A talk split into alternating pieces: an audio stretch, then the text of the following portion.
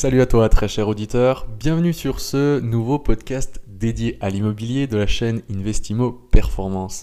Si jamais eh bien, l'immobilier te plaît, si tu souhaites avoir plus de conseils, n'hésite pas à t'abonner, liker, faire toutes les manipulations nécessaires pour que ces infos profitent au maximum de personnes. Et si jamais, tu peux aussi nous retrouver sur notre chaîne YouTube Benetim Investimo Performance. Bonne écoute à toi.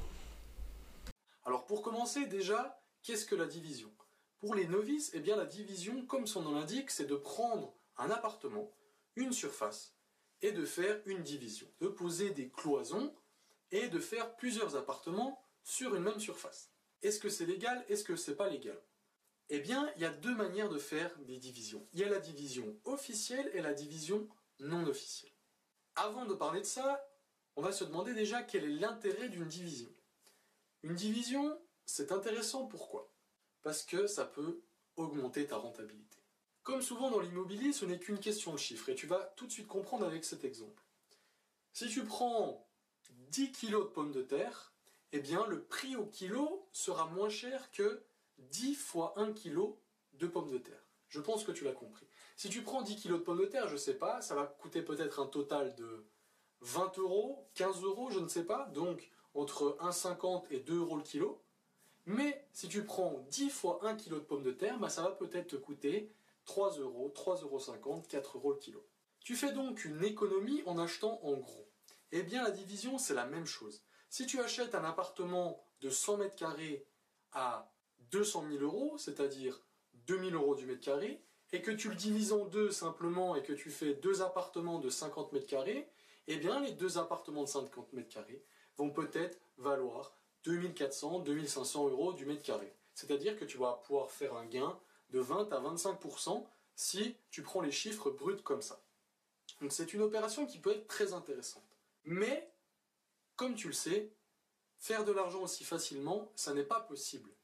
Faire une division officielle, ça demande beaucoup, beaucoup, beaucoup de choses. Je vais te les énumérer maintenant. Une division officielle, tu vas devoir déclarer les lots que tu crées. En admettant, je vais toujours prendre un exemple, tu as un appartement de 100 mètres carrés, tu en fais deux appartements de 50 mètres carrés, eh bien tu vas devoir déclarer la création d'un nouveau lot. Mais pas seulement à la mairie, mais aussi à la copropriété si tu es dans une copropriété. Le cas de la copropriété, c'est encore plus compliqué. Pourquoi? Parce que tu vas devoir aussi demander l'accord de la copropriété pour faire deux appartements. Qui dit deux appartements dit deux entrées différentes aussi. Donc il va falloir aussi demander si tu es dans ce cas-là, l'accord de la copropriété pour faire une deuxième entrée. En plus de ceci, tu vas devoir aussi demander la création d'une nouvelle boîte aux lettres, car deux départements égale deux boîtes aux lettres. Ensuite, ce n'est pas fini. Pour faire une division officielle, eh bien, tu vas devoir créer le lot, donc aller au cadastre, créer le lot, et pour pouvoir créer le lot, il faut qu'il existe. Donc, tu vas devoir faire intervenir le notaire, qui va devoir aussi changer le règlement de copropriété pour établir ton nouveau lot, passer le géomètre pour pouvoir mesurer ton nouveau lot, ça fait beaucoup de choses. Et la dernière chose, et c'est pas des moindres, eh bien tu vas devoir aussi avoir l'accord de la mairie. Et l'accord de la mairie, c'est de plus en plus difficile de l'avoir. Pourquoi? Parce qu'aujourd'hui, il y a, peut-être que tu connaissais avant, la taxe parking. Pour la création d'un lot, ça va dépendre des villes, et cette info, tu le trouveras dans le PLU, le plan local d'urbanisme de ta ville, qui est consultable directement à la mairie. Selon la zone dans laquelle est ta ville et selon la ville dans laquelle tu es, selon le nombre de lots que tu crées, le nombre de mètres carrés que tu crées, eh bien tu vas devoir y attacher un parking, voire un demi-parking, voire deux parkings selon la surface. Donc je te laisse imaginer que si tu es en plein centre-ville, eh bien c'est quelque chose qui est quasiment impossible beaucoup de choses à savoir. Et la dernière chose, et c'est pas des moindres pour moi, c'est la pire, c'est que tu vas devoir poser un compteur électrique pour le nouvel appartement. Et ce compteur électrique, tu peux te dire, ah, mais c'est facile, je fais un sous-compteur. Non, il faut un vrai compteur électrique. Un compteur électrique principal qui pourra te délivrer évidemment une facture EDF, comme quoi tu es bien résident, ou le locataire, qu'il est bien locataire de ce logement. Et cette installation de ce compteur, eh bien, tu vas devoir finalement faire intervenir EDF. Et faire intervenir EDF, ça n'est pas facile. Il y a des délais, Et il y a surtout aussi la colonne générale d'électricité située dans une copropriété. Je te passe les détails, mais plus il y a d'appartements, plus la colonne est importante pour pouvoir faire passer toute l'électricité. Et si tu es dans une copropriété ancienne, eh bien je ne te cache pas que la colonne doit être aux normes.